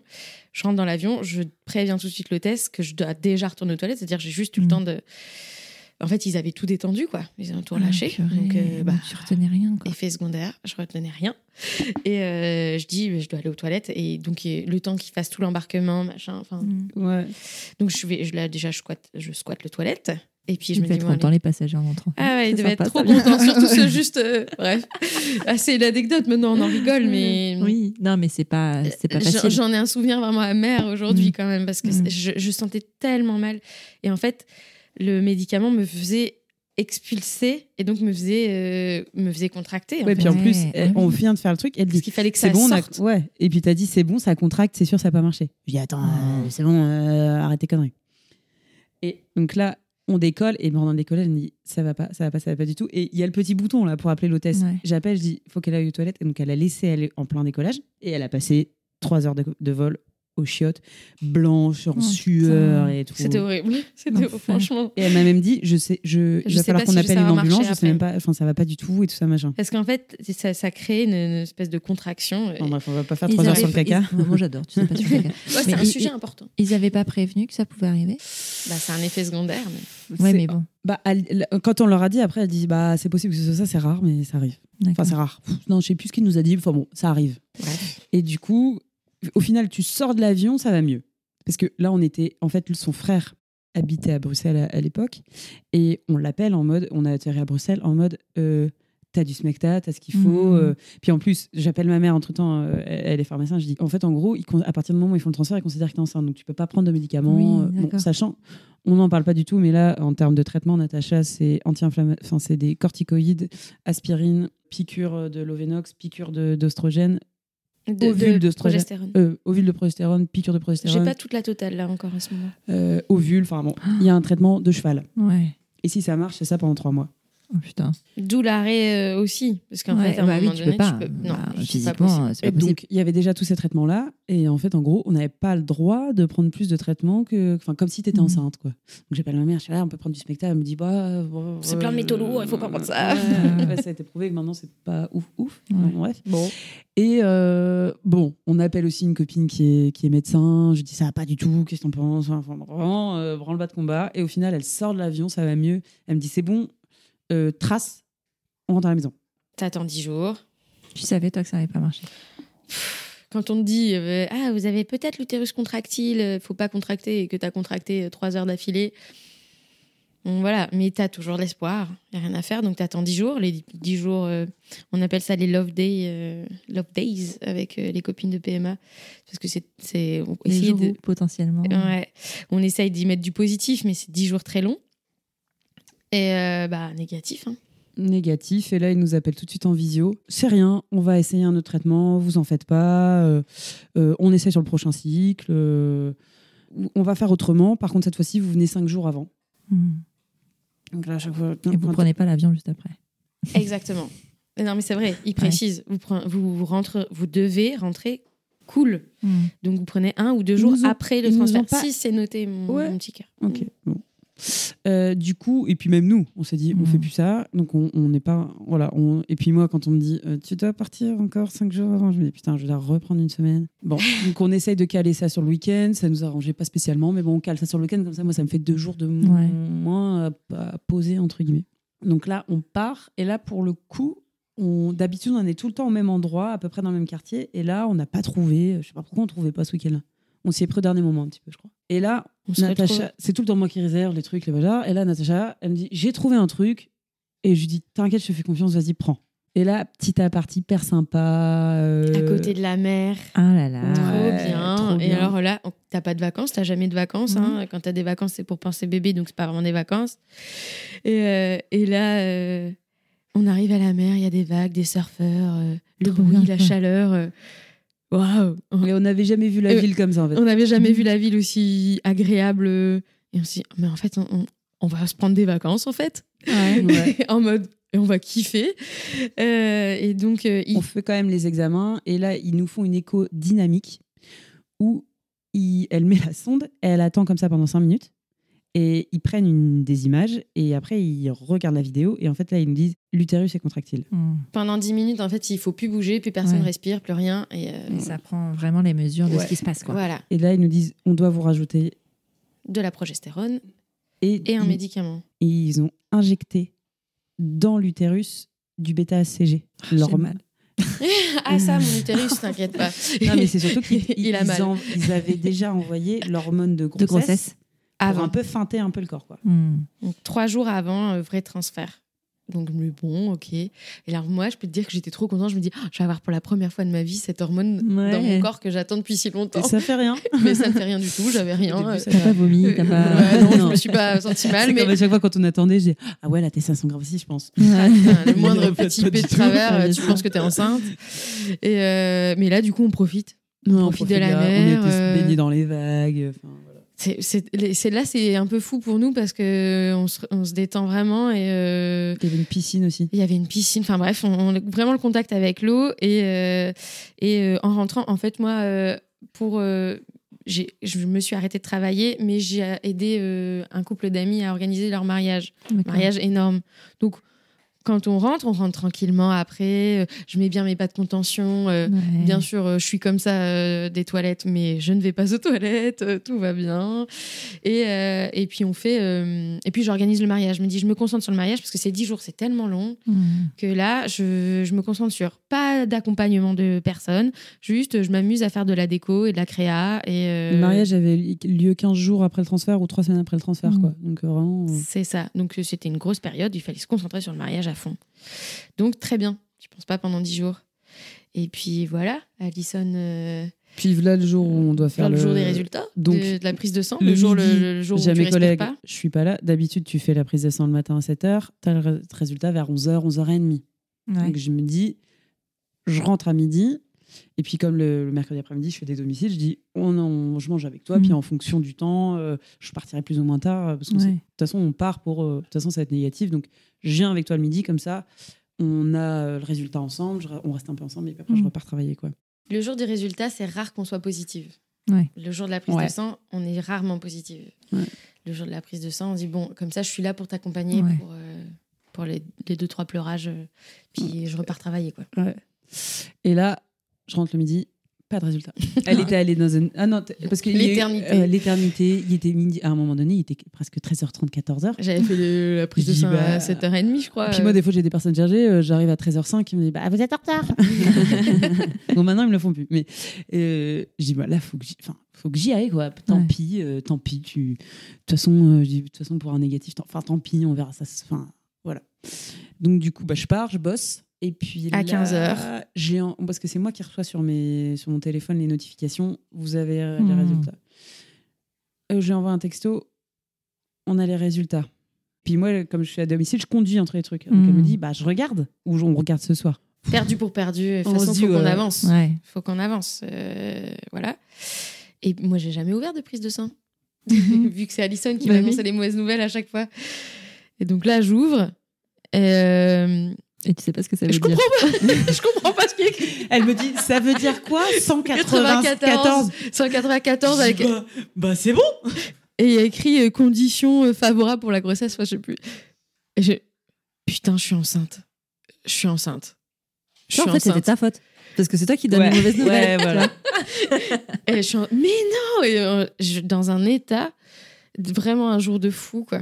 Je, je, je me rappelle, je, je fais un vocal à, à, la, à la chiconnette, parce que Mm. des chi compressés à Charlotte, euh, je, je suis en larmes, euh, c'est, ça a marché, ça a marché. Ouais, C'est un moi, truc de ouf. j'étais, j'étais entre les domiciles et j'ai annulé mes. Ouais. Pardon, mes patients. je, suis pas, je suis repassée par le cabinet, j'étais voir mes collègues et je les regardais comme ça avec Mais grands yeux. tellement inespéré. Mais non, et tout pas. Tu vois, je- Ouais. moi, je, pleurais et tout. Je, je- je rentre. j'ai annulé mes patients, je suis rentrée. C'est comme si on avait réalisé l'impossible. Mm. C'est Ouais. comme si on avait réalisé l'impossible. Et c'est possible. Donc là, maintenant, c'est ton cerveau qui doit comprendre que c'est vrai. Ouais. Parce que c'était impossible. c'est vrai, ça se passe en vrai, c'est vrai. Je, je- enfin, voilà, c'est c'est un truc de fou d'avoir euh, été dans cette démarche et d'un coup, en fait, à la seconde où tu lis le test positif, ta vie bascule. Mais mais tu dois basculer avec, mais tu bascules pas encore. Moi, j'ai pas, j'ai mis du temps à basculer. Tu trouves que cet épisode se termine un peu brutalement? C'est normal, nous fûmes interrompus par un problème de batterie après plus de deux heures d'enregistrement. Mais ne t'en fais pas, l'histoire ne s'arrête pas là. La suite sera diffusée mardi prochain. Si tu es arrivé jusqu'ici, c'est que cet épisode t'a plu et j'en suis très contente. Si c'est le cas, file vite sur Apple Podcast pour mettre 5 étoiles et dire pourquoi tu écoutes Prenons un café. C'est hyper simple. Tu ouvres ton appli Apple Podcast sur ton iPhone, tu vas sur Prenons un café et tu descends tout en bas. Là, tu mets le nombre d'étoiles que tu souhaites, 5 bien sûr, et tu écris ce que tu veux dans la section Avis. Par exemple, le 21 février 2022, Fanny Trossa écrivait Un podcast bien mené, intelligent et toujours sympathique à écouter, pour une parentalité décomplexée. Je te remercie Fanny et je t'envoie un gros émoji cœur. Bon, et puis si tu n'as pas Apple Podcast, tu peux toujours parler de Prenons un café autour de toi, ça ne mange pas de pain et ça fait toujours plaisir. Tu es sur Prenons un café, le podcast qui parle des sujets de parentalité en toute transparence, sans tabou ni complexe. Je te retrouve ce vendredi pour un épisode bonus où Natacha raconte le traitement de son endométriose et ce qu'elles ont mis en place pour tomber enceinte. Et mardi prochain pour un nouvel épisode. Abonne-toi à Prenons un café sur ton appli de podcast préféré pour ne rien manquer. D'ici là, prends bien soin de toi. Autour d'un café